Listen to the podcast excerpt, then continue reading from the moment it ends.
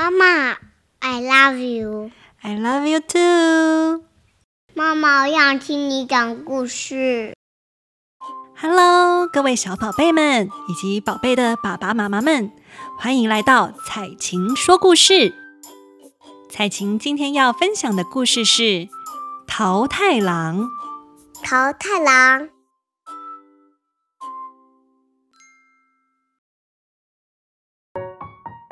很久很久以前，在一个小村子里，住着一对老夫妇。他们没有儿女，两个人过着平淡的日子。一天，老公公上山砍柴去了，老婆婆在河边洗衣服。突然，不远处的河面上飘来一个东西。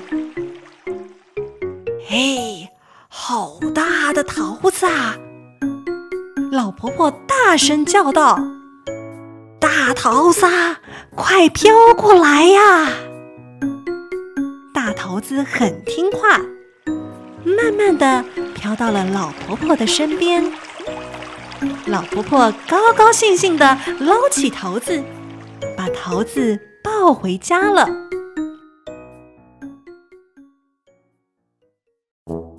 老婆婆费了好大的劲儿，终于回到了家。等到了黄昏的时候，老公公也从山里回来了，背了许多木柴，兴高采烈地叫着：“老伴儿呢？我回来喽！家里有什么好吃的吗？肚子好饿哟！”这时，老公公就好像发现新大陆似的。哎呀，这是什么怪东西呀？吓了我一跳！原来是个大桃子，这么大，看起来好像很好吃哟。老公公说。老婆婆看到老公公，口水都快流下来了。便拿出了菜刀，将桃子切了开来。是，当他将桃子剖开的时候，却听到“哇哇”的哭声。原来，桃子里居然有一个健康可爱的小婴儿，正在大声的哭着。老婆婆急忙将这小婴儿抱了出来，并且很高兴地摇着，因为他们夫妇俩一直盼望有个小孩，所以意外的拥有了这个小宝宝，让老夫妇心里非常的高兴。莫非是天上的神可怜我们没有孩子，而特地赏赐给我们呢？老公公心中充满着感激的说：“于是他们便跪在地上，感谢天神的保佑。”这时候，老公公便想为这小宝宝取个好名字。他想了又想，终于灵机一动，说道：“既然孩子是从桃子里蹦出来的。”那就叫他桃太郎吧。桃太郎聪明活泼，老公公和老婆婆都很喜欢他，一家人生活得特别幸福。老婆婆常常会做一些糯米丸子给桃太郎吃，桃太郎吃了糯米丸子，一天天的长高了。没过多久，他就变成了一个强壮的少年。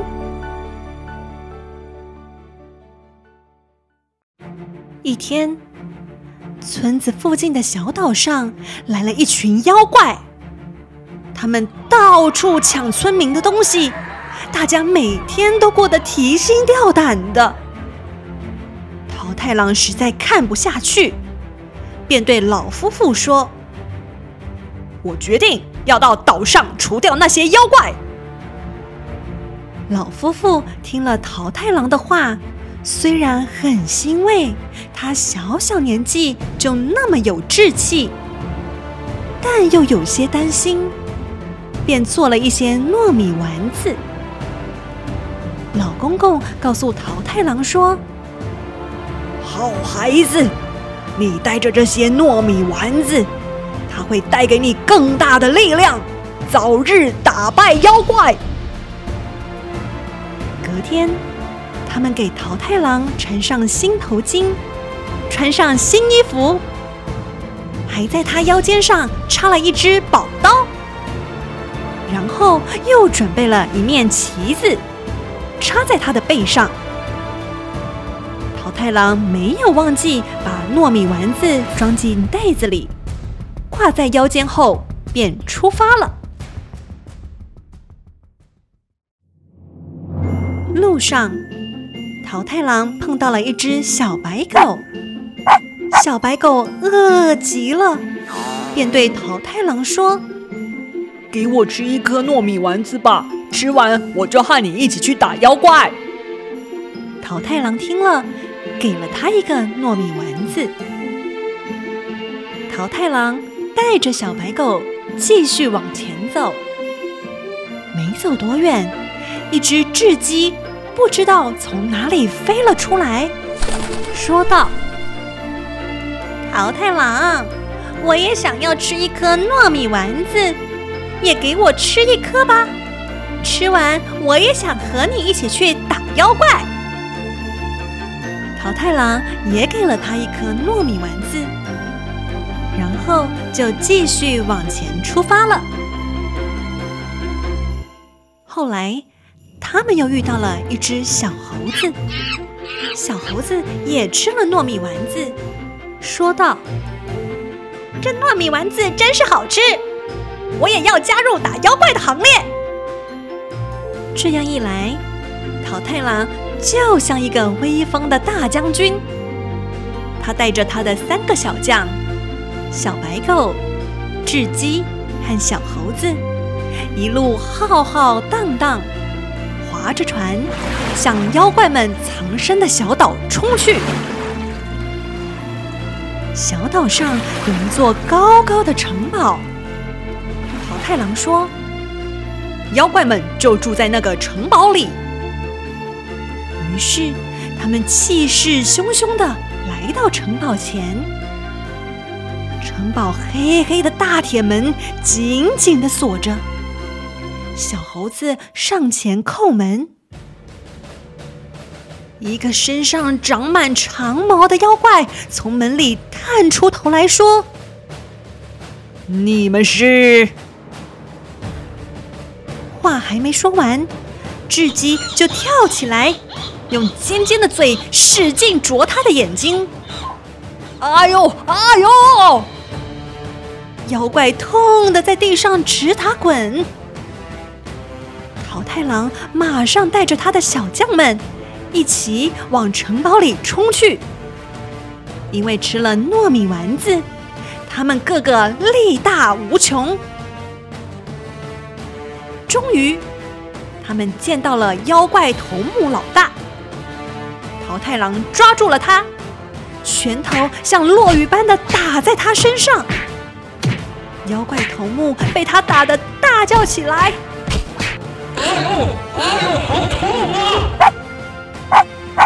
小白狗也汪汪汪的叫着，它狠狠的咬住了妖怪的脚。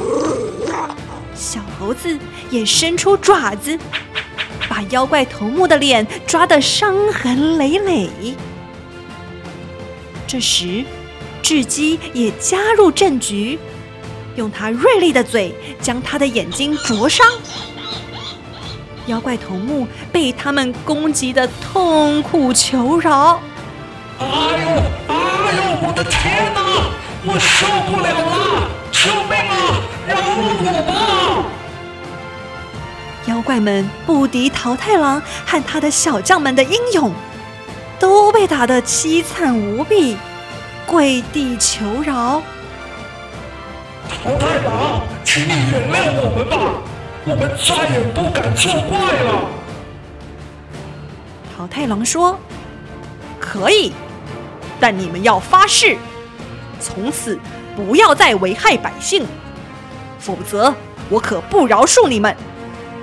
另外，把你们从老百姓身上搜刮的金银财宝都交出来，我好将这些东西还给他们。是是，一切遵命。我立刻叫下面的去办。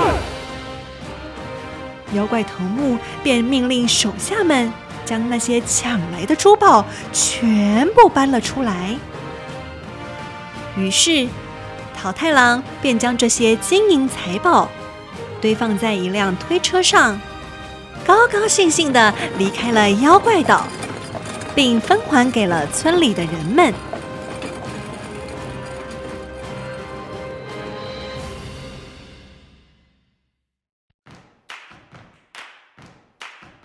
从此，妖怪们便不敢再骚扰村民。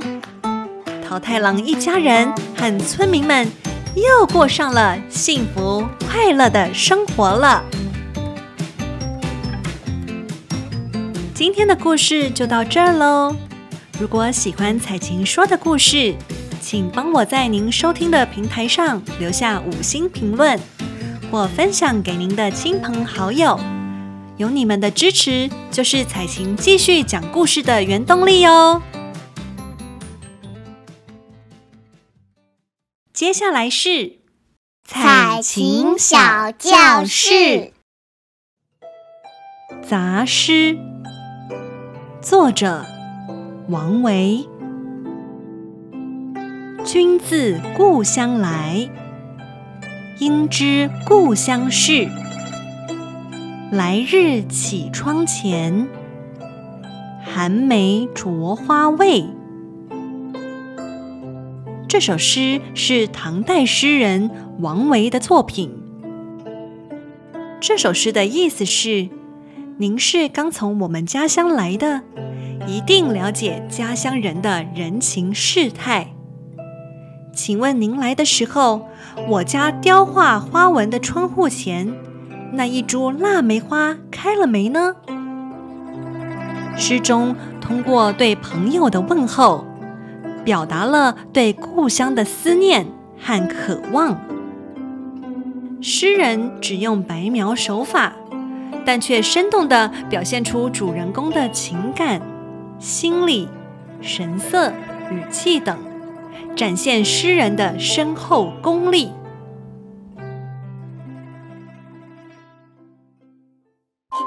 宝贝们喜欢彩琴今天说的故事吗？彩琴下周会准备更精彩的故事与大家分享哟。